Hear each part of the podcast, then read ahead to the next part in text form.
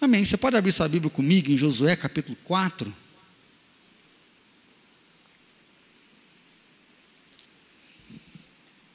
Josué capítulo 4, do versículo 21 até o versículo número 24. Josué capítulo número 4, do versículo 21 até o versículo número 24. E disse os filhos de Israel: Quando no futuro vossos filhos perguntarem a seus pais, dizendo: Que significam essas pedras?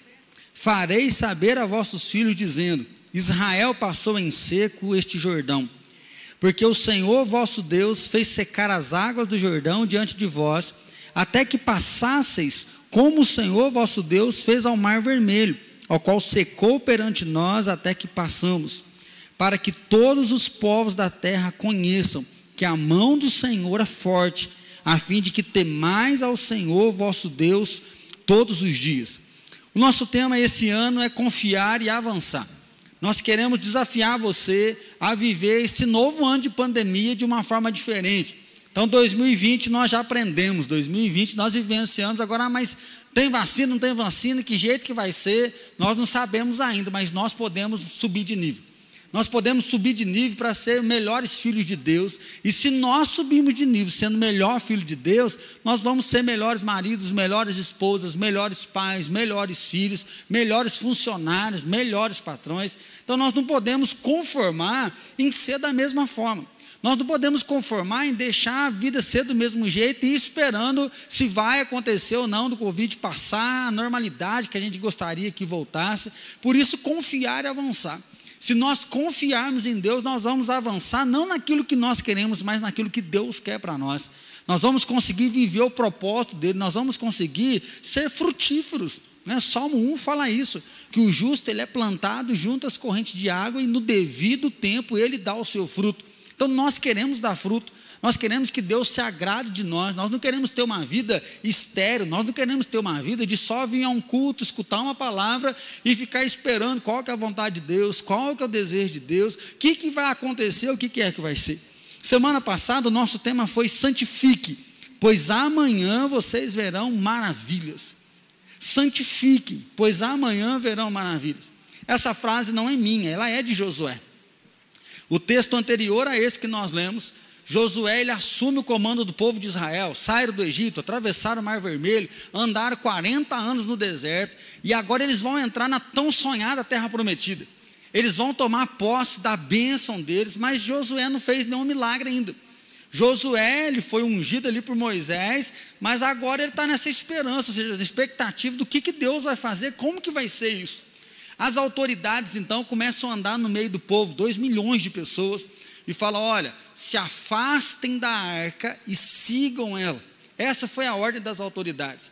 Então, se dois milhões de pessoas se afastando, o maior número de pessoas poderiam ver. E seguir a arca significava seguir a Deus, porque a arca simbolizava a presença de Deus no meio do povo.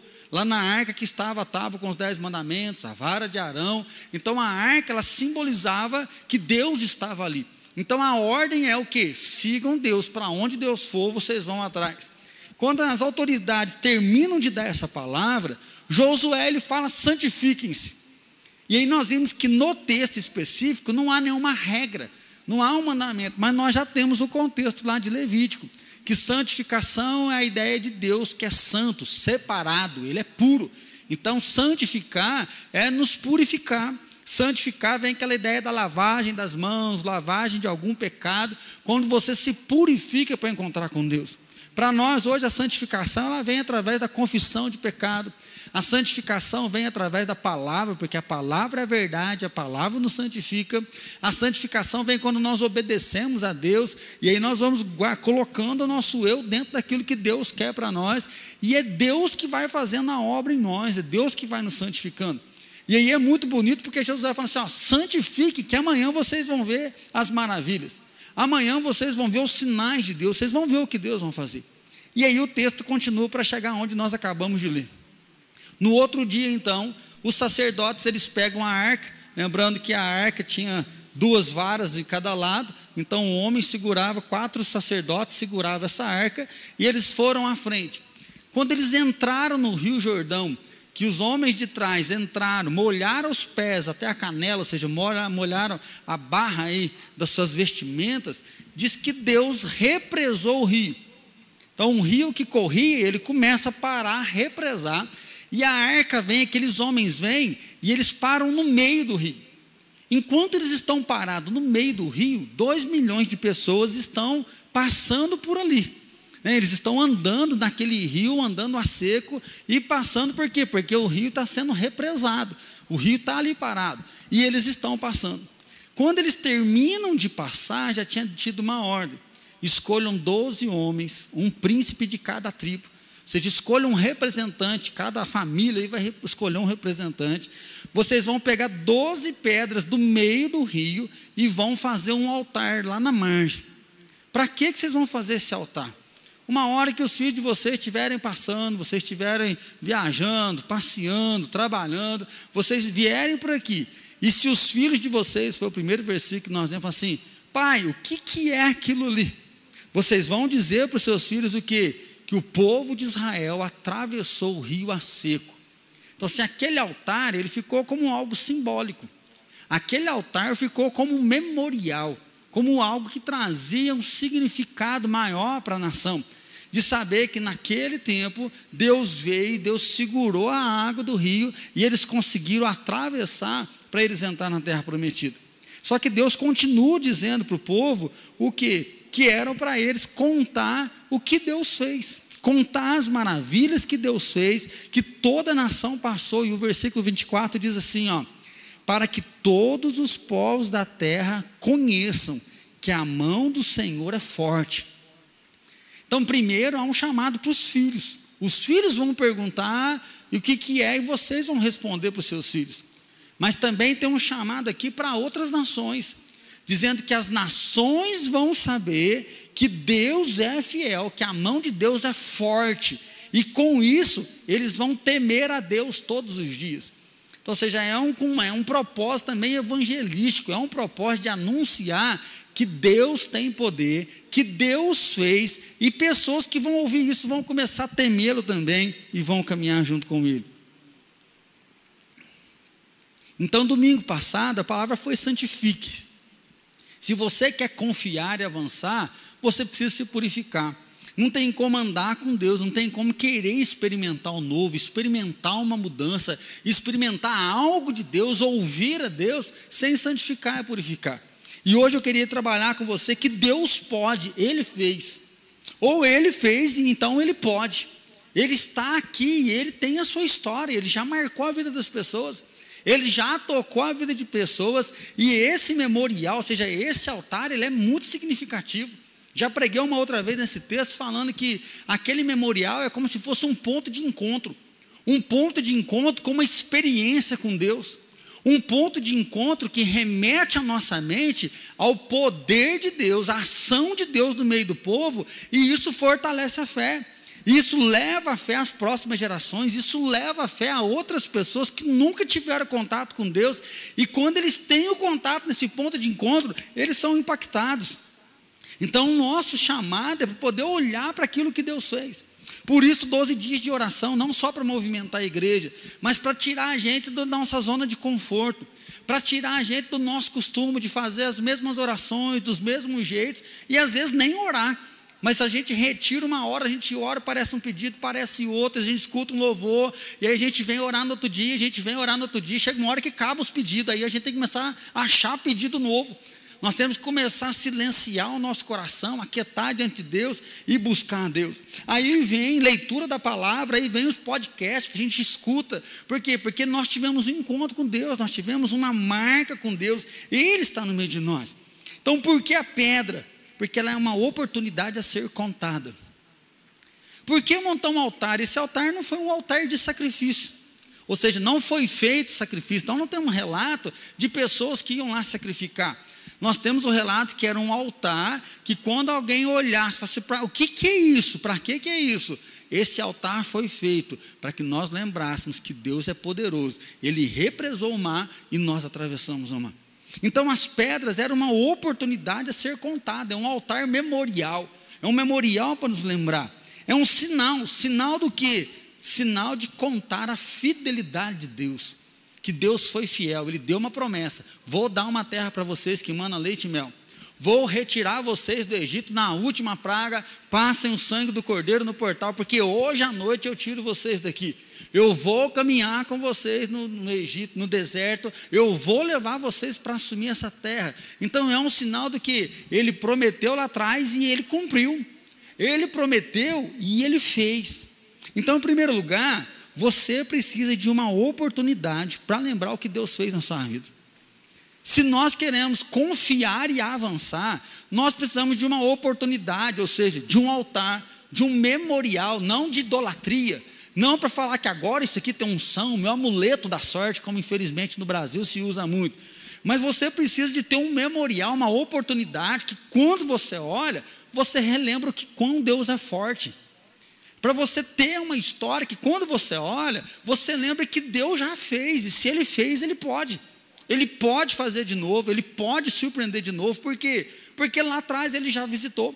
E aí eu acho que há um dilema entre a gente, porque nós sabemos falar quem Deus é.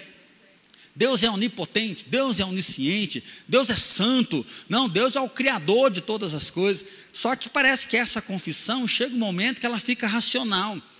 A gente fica tão mecânico falando quem Deus é, que na hora que vem a experiência prática, brigou no casamento, está tendo um problema com o filho, passa uma crise financeira, lembrar que Deus é onipotente parece que não faz sentido. Lembrar que Deus é o Deus de Abraão, de Isaac, de Jacó, quando o teu filho está meio rebelde, ou quando o teu coração está muito triste, você tem uma crise financeira, parece que isso não ajuda.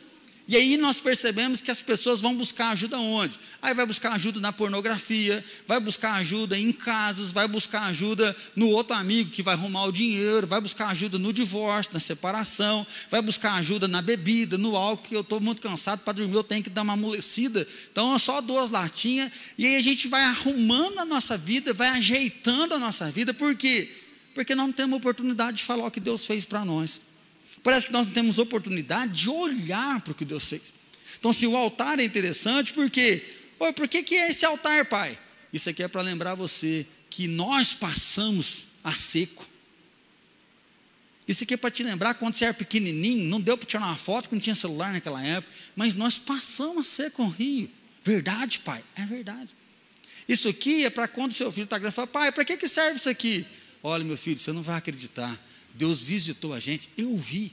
Eu vi os sacerdotes com a arca parada no meio do rio, o rio represando. Não dá para fazer muito alto, porque geralmente o rio vai espalhando enchente, né? Então, assim, que loucura que deve ser isso. Brinquei que no primeiro culto, nós lemos a Bíblia, a gente perde a história. Tem pai que é muito seco. Pai, para que serve isso aí? Deus foi poderoso, segurou a água e nós atravessamos a seco. Mas se o seu pai é um Zé Wagner da vida, né? Não, nós atravessamos, mas te lá andando ali, e vimos não sei o quê. Assim, cada um tem uma história para contar. Então, assim, cada pai conta a história de um jeito, é a mesma história. A história do que? Deus é fiel, Deus é poderoso, Deus estava lá. Nossa, eu passei correndo, porque vai que o negócio, né, Deus desiste de segurar. Ah, eu fui devagarzinho para ver, nem acreditei. Então, assim, cada um está contando uma história. Cada um está falando de um jeito. Ô oh, pai, para que, que é isso aqui? Sabe por que, que é isso aqui? O teu avô conta que um dia Deus se represou essa água e o teu avô passou a seco aqui. E desde depois disso, nós começamos a crer que Deus cuida da nossa família, que Deus é presente na nossa casa. Pai, por que, que esse altar? Porque a nação de Israel passou aqui. Ou seja, eu não tenho familiar nenhum que passou, mas Deus passou e esse registro está aí. E o povo de Israel até hoje diz: Nós passamos a seco. Como Deus foi com Moisés lá no Egito e atravessou o Mar Vermelho, nós atravessamos aqui, por isso nós cremos. Então, à medida que o tempo vai passando, o relato não tem tanta é, identidade com nossa presente, mas ele é o nosso relato. Ele também é uma marca nossa. Mas muito mais do que uma marca nossa é pensar quais são os nossos altares. Quais são as oportunidades que você tem para ensinar os seus filhos? Quais as oportunidades para ensinar os seus coleguinhas lá na escola? Qual a oportunidade para você falar para as pessoas de trabalho assim, ó, Deus fez. Ele pode porque ele já fez. Qual é o altar que você tem para poder olhar no seu trabalho, para orar com alguém, para deixar um versículo para alguém e falar: olha, eu vou orar com você, sabe por quê? Porque Deus fez na minha vida, e se Ele fez na minha vida, Ele pode fazer na sua vida. Quando a gente olha para isso, eu acho que há uma dificuldade, porque nós temos dificuldade de contar a benção. Nós temos muito medo do diabo. Vira e mexe, a gente escuta o irmão, pastor. Quando vou contar a benção, não, porque vai que o diabo escuta e me rouba a benção. Né? Você escutou isso? Às vezes a gente fala isso. Foi tanto tempo pelejando para ter uma benção, agora que eu tive, pastor. Tem um povo muito invejoso aí, né? vai que né? fica olhando para a gente assim. Nós temos dificuldade de contar a benção. Quer ver? Eu vou dar um exemplo. Pensa bem rápido. Um motivo de gratidão. Vamos fazer uma frase de oração de gratidão. Pensa numa frase de gratidão aí. Você fala, ah, Deus, eu agradeço a Deus. E pensa no motivo. Sabe qual é a tendência nossa quando tem um culto desse que a gente começa a fazer frase de oração? Deus, muito obrigado, porque choveu hoje. Que benção.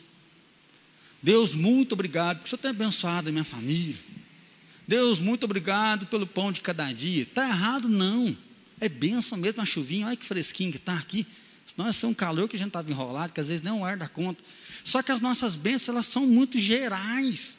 É um negócio muito generalizado. Ou seja, qual é a sua bênção? Ou seja, qual é o dia que você fala, oh, Deus marcou minha história. Deus tocou o meu coração. Qual é o seu ponto de encontro? Qual é a oportunidade que você tem para contar para o outro aquilo que Deus fez para você? Ele é o Deus de Abraão, ele é o Deus de Isaac, ele é o Deus de Jacó, mas como Deus do tato, o que é que ele fez? Como Deus da Vilma, do Carlos, como Deus de Deon, qual é o nosso altar que a gente pode falar, olha, Deus veio na minha vida, ele fez isso. Eu marquei um testemunho aqui que eu acho que a maioria dos irmãos já ouviram eu falar aqui. O primeiro que eu tenho um altar que Deus me marcou é porque com seis anos de idade um dia eu fui num apelo que o pastor Tamar fez, entregando a vida para Jesus. E aí eu só lembro que eu cheguei em casa e minha mãe falou: meu filho, aceitar Jesus é uma vez só. Você já entregou teu coração para Jesus, não precisa ficar indo toda vez. Então, eu devia ser aqueles bichinhos de apelo, que toda vez que o pastor faz um apelo, ele está colado lá na frente. As experiências anteriores eu não lembro de nenhuma delas. Mas eu lembro esse dia que a minha mãe falou, e aí eu marquei. Minha mãe falou: olha, Jesus, ele recebe a gente, ele não joga a gente fora mais. O que a gente vai fazer é renovar o nosso compromisso, é renovar a nossa entrega, mas uma vez de Jesus, sempre de Jesus. Depois dessa vez que minha mãe me ensinou, virou um marco na minha vida, porque nunca mais eu entreguei minha vida para Jesus. Porque como é que eu vou entregar a vida para alguém que já é dele? Não tem jeito de entregar, é dele, pertence a ele. Depois disso, sim, consagrei minha vida, renovei compromisso, busquei a Deus, mas sempre que batia, às vezes, uma crise de fé, você é salvo você não é?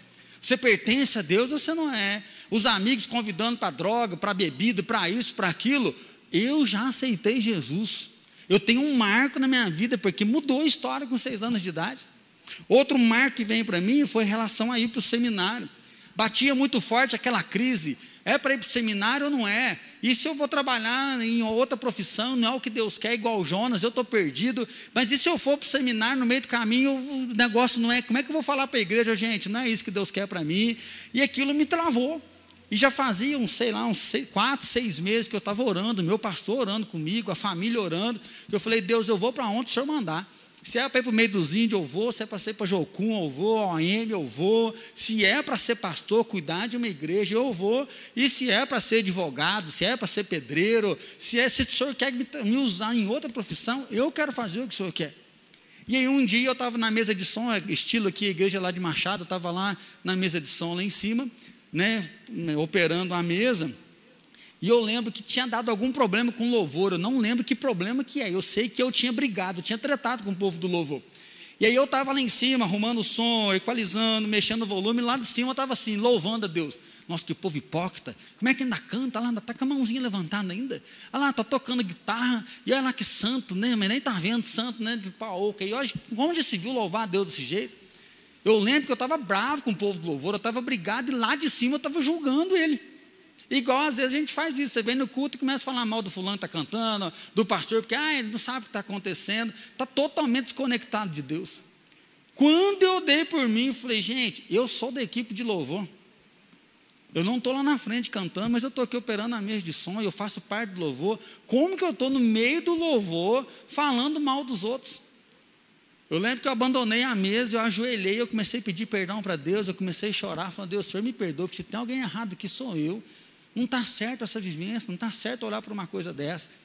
Naquele dia, quando eu percebi, eu estava em pé e eu ouvi a voz mais alta da minha vida sem nenhum som. Eu não sei te falar que jeito que Deus falou comigo, eu sei que Deus falou comigo, vai para o seminário, você vai ser pastor. Aquele dia acabou o culto, eu desci da mesa de som, cheguei para o meu pastor, falei, olha, pode me apresentar para o conselho, me encaminhe para o presbitério. Eu vou ser pastor, é para isso que Deus me chama. Gente, isso para mim foi um ponto de encontro.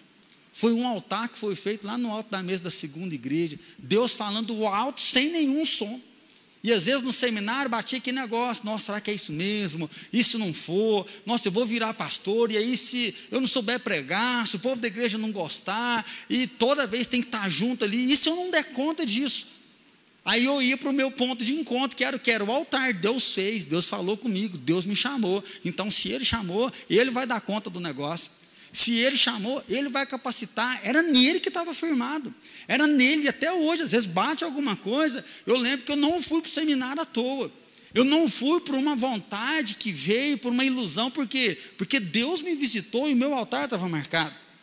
Brinquei falando de amor. 19 anos eu e a Fran terminamos o namoro. E aí ainda está passando aquela pelega, chorando, meio triste. Hoje que a gente está mais velho, a gente mete pau nos adolescentes. Chorando para quê? Cada uma besteira dessa.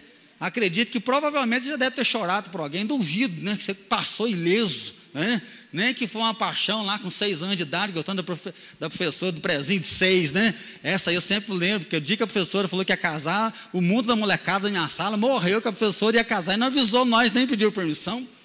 Então, assim, aquilo lá naquela agonia, eu estava andando na rua, escutei o barulho da Kombi, né? E aí, assim, meu sogro anda muito de Kombi. Quando eu olhei, pensa numa cena de filme, coração meio baqueado, meio destruído, eu dou uma olhada assim, ó, aquele olhão azul, a Franca estava dirigindo a Kombi, ela, oi, eu, oi, né?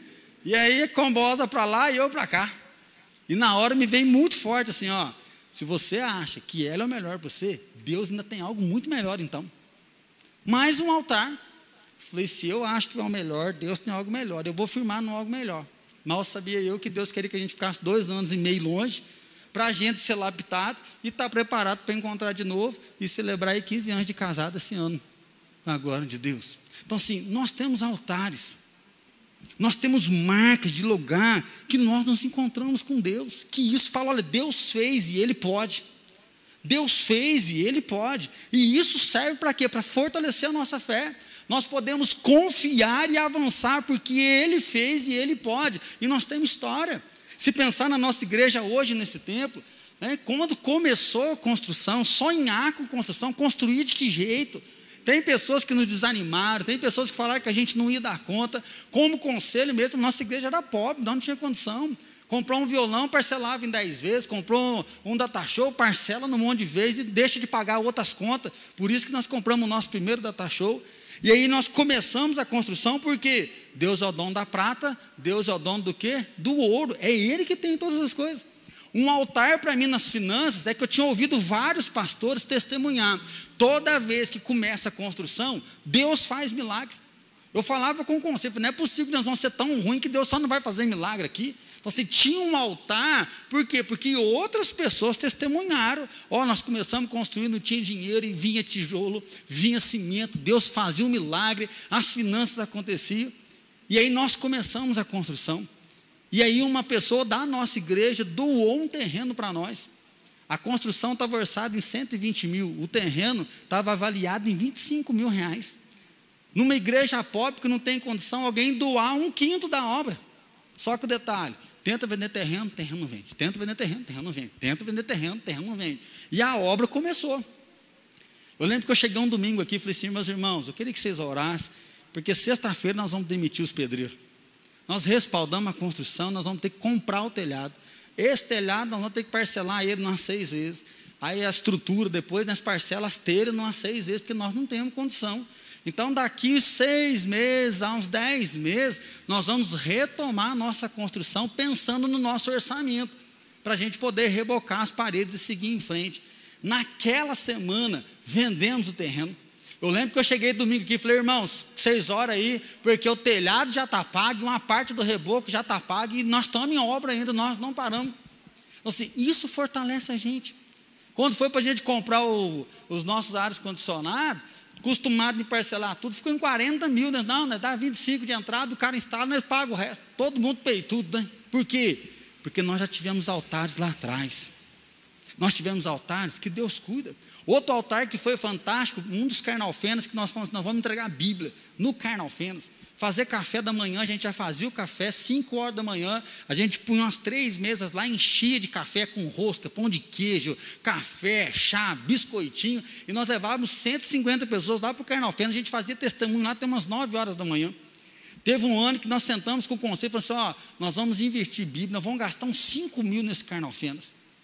O conselho falou, pastor, nós estamos dentro. Nós vamos investir esse dinheiro para que pessoas sejam salvas lá. Quando nós tomamos essa decisão e nós fizemos o Carnal quando nós terminamos o Carnal sabe quanto que nós gastamos do caixa da igreja? 500 reais. Porque uma mulher de uma outra igreja, só para você sentir o drama, ela começou a ligar para mim e falou assim: Pastor, nós temos uma oferta aqui, eu fiquei sabendo que vocês vão fazer Carnal a gente queria ajudar vocês com a alimentação. E ela ficava ligando, pastor, como é que vai? Ah, faz o seguinte, a Fran vai fazer a compra hoje com o pessoal, você vai lá, aí você dá o dinheiro que você quer dar e fica na benção. Ela falou, então tá bom, eu encontro com ela lá. Lembro direitinho. Ela falou, tá, você não acredita? Nós passamos a compra, ficou em R$ 1.600. Pensa isso há oito anos atrás. Aí falou para a mulher, dá, dá a parte que você vai dar para nós, e aí eu pago o resto. Ela falou assim, ah, eu trouxe 1.600 de oferta, mas como ficou 1.610, eu inteiro os 10 e pago tudo a primeira compra. Gente, mais um altar. Deus já tinha levantado o valor da compra antes da gente fazer. Por quê? Porque Ele sabe de todas as coisas. Ele tem um governo nas mãos dele, Ele é o Senhor. Então, meu irmão, você precisa ter oportunidade. Oportunidade de lembrar o que Deus fez, e é isso que Deus faz com esse povo. Pega 12 pedras, coloca lá, porque a nossa mente esquece demais. Nós temos facilidade para esquecer as coisas boas. Pensa nos seus filhos, toda hora a Fran fala, nossa, que pérola que a Alice contou. Nós temos que escrever no caderninho, mas como bom pai, nós não compramos caderninho até hoje e já esquecemos um monte de coisa. Porque foge da nossa mente. Então Deus fala, coloca lá um altar. Segundo lugar, você é uma testemunha vivo, vivo, você é um testemunho vivo na vida do seu filho. Deus coloca o altar lá e fala assim: ó, quando seu filho perguntar o que, que é isso, você vai falar que Deus é poderoso e Ele fez um milagre, vocês atravessaram isso aqui. Meus irmãos, é um chamado para mim e para você a olhar para o seu filho e tocar o coração dele, a investir na vida do seu filho, para que ele possa perceber e estar com Deus. Mas quais são as reclamações dos pais? Fiz um resuminho aqui. Hoje não dá valor, eu te dou tudo e você não valoriza nada. Outra reclamação de pai é que o filho hoje não quer nada com nada, só celular e videogame. Outra é que o filho não quer saber das coisas de Deus, só quer saber das coisas do mundo. Aí algumas reclamações de filhos. Meus pais não me amam. Seja um pai ou seja mãe, eles não me amam. Outra reclamação de filho é que os pais não conversam. Eles fazem um tanto de coisa, mas ele não conversa. E aí eu te pergunto, qual é a oportunidade que o seu filho teve para ver você com Deus? Doze dias de oração. Quantos dias que você orou para o seu filho ver que você está orando? Quando você lê a palavra de Deus, nossa, eu amo ler a palavra de Deus, eu leio desde que eu sou pequeno, eu não vacilo nenhum dia, mas quantos dias que você orou com seu filho? Quantos dias que o seu filho percebeu, percebeu que andar com Deus é bom, que servir a Deus é bom? Que dia que você estava lavando o carro, limpando a sua casa, que você colocou um louvor, chamou seu filho para estar junto com você, e lavou, e deu um banho de água, né? Falou, meu filho, Deus é bom demais, a gente pode celebrar a presença de Deus. Que dia que você trouxe seu filho para junto? Que dia que você fez seu filho sofrer? Eu brinquei aqui, de manhã, oito horas, vamos para a escola dominical, vamos para a escola dominical. Aí você está bem quentinho no meio de julho, aí vem aquela mão santa e arranca a tua coberta e fala: já está na hora. Minha mãe já fez isso com a gente, já fez a gente sofrer. Arrancar a gente de casa cedo para ir na escola bíblica. Que dó de nós. Mas graças a Deus, porque, porque a palavra de Deus foi gravada no coração de nós três lá em casa. Eu lembro da minha infância, quando fala de igreja, uma das coisas que me deixa triste, né, e aí entrega a minha idade, é que sete horas a minha mãe levava a gente para a igreja. Meu pai, às vezes, tinha tomado uns goró, nessa época não conhecia Jesus. Ele estava sentadão no sofá lá assistindo o quê? Os Trapalhões. Gente, que delícia. Que delícia ver aquele quarteto fantástico lá. E na hora melhor dos Trapalhões, vão para a igreja. Mãe, deixa faltar um dia, vão para a igreja. E aí ela carregava os três e meu pai ficava lá. Mas os três foram para a igreja. Se você ler Deuteronômio 6, do 6 a 9, ele fala assim: ó você não pode cessar de falar das palavras do livro da lei para o seu filho. Você deve falar de manhã, você deve falar de noite, você deve falar de dia, você deve falar quando ele estiver sentado, quando ele estiver deitado, quando ele estiver andando. Você vai marcar na sua mão, vai marcar na sua testa, vai pôr no umbral da tua casa. Você vai colocar a palavra de Deus. Para quê? Para que o seu filho fique encucado com a palavra de Deus. Para que isso grave no coração, na mente do seu filho. Só que aí acontece com os nossos filhos é que eles sabem toda a fala dos youtubers. Já aconteceu de você estar tá assistindo um filme, um desenho, e você tem raiva do teu filho, que na hora que o, o desenho, a pessoa abre a boca, o teu filho já dá a fala antes. Aí vai acontecer um negócio, você não assistiu, você está assim, agora vai cair isso.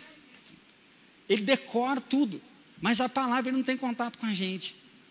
Nós não sentamos para orar junto com ele, nós não ajudamos ele decorar um versículo, nós não falamos, filho, nós tivemos um momento muito difícil, mas Deus sustentou a gente. Deus fortalece a gente. Então, meu irmão, que você tenha um altar para ensinar o seu filho. Que você seja um testemunho para abençoar o seu filho. Só que aí, às vezes, você prefere beber dentro de casa, não ora, não faz nada. Na hora que o filho vira adolescente, você não pode beber, não. Como que não pode? Aí você é macho, manda o teu filho pegar todas as menininhas. Mas na hora que a tua filha quer pegar todos os meninos, cria modo, menina. Dentro de casa acontece isso.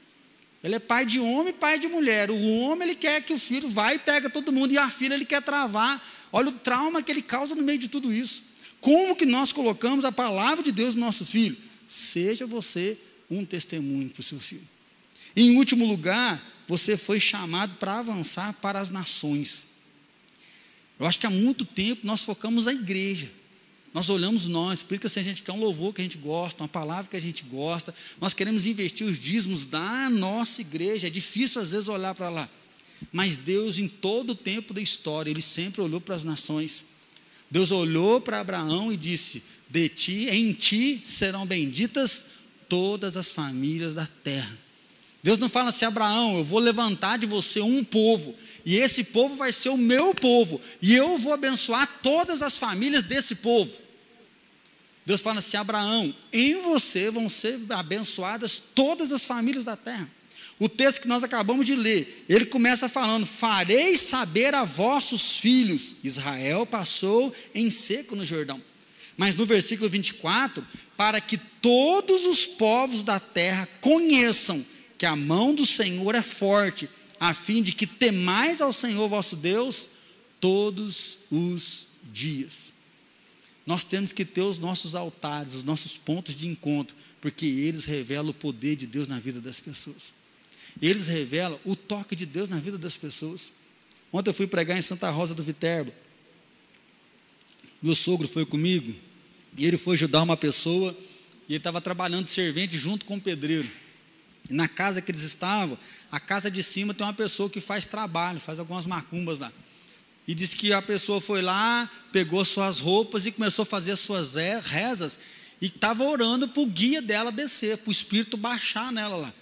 E aí o meu sogro escutou, falou, ah não, aí também já é demais. Falou, Deus, amarra esse negócio, põe os teus anjos aqui, não deixa esse demônio baixar nesse homem não, não está muito perto. E disse que ele foi orando.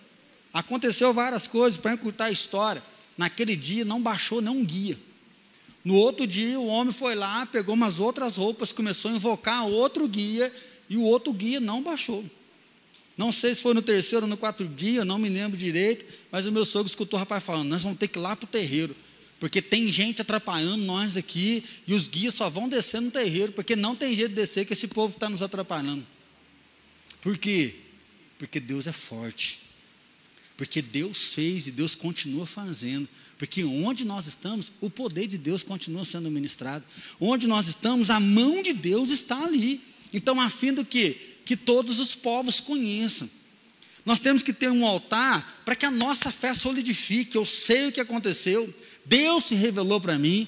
Nós temos que ter um altar para nós servir para os nossos filhos para que os nossos filhos queiram se casar, que os nossos filhos queiram vir à igreja, porque através de nós a palavra chegou no coração deles, através de nós a vida chegou na vida deles. Nós temos que ter esse altar para que os povos saibam quem é o nosso Deus. E aí então é um chamado a não nos calar, é um chamado a evangelizar, é um chamado a propagar a grandeza de Deus, porque se nós fizermos isso, as pessoas vão temer a Deus começar na nossa casa, na nossa família, e aí alargar suas fronteiras para onde quer que nós formos. O pastor Jeremias, ele fala assim que a igreja só deve ir em dois lugares, para evangelizar, para viver. Ele diz assim, que a igreja deve ir do outro lado da rua e do outro lado do mundo. Do outro lado da rua, encontrar aquele que está perto. Do outro lado da rua, encontrar o amigo de trabalho, encontrar o vizinho, encontrar o primo, o tio. E do outro lado da rua, anunciar. Anunciar o quê? O que Deus fez por nós. É isso que eles faziam. Olha, nós atravessamos a seca. Olha, Deus respondeu a oração. Deus sustentou meu casamento. Deus me libertou de tal vício. Eu achei que eu não ia conseguir passar nesse momento, mas Deus me deu um versículo, e aquele versículo me sustentou para enfrentar tudo isso. Meus irmãos, nós temos que contar para as pessoas o que Deus está fazendo. Mas para isso você precisa lembrar. Você precisa ter um ponto de encontro, você precisa ter marcos, para isso ficar gravado. Nós temos que ter marcos para nós não perdermos os nossos filhos para trevas.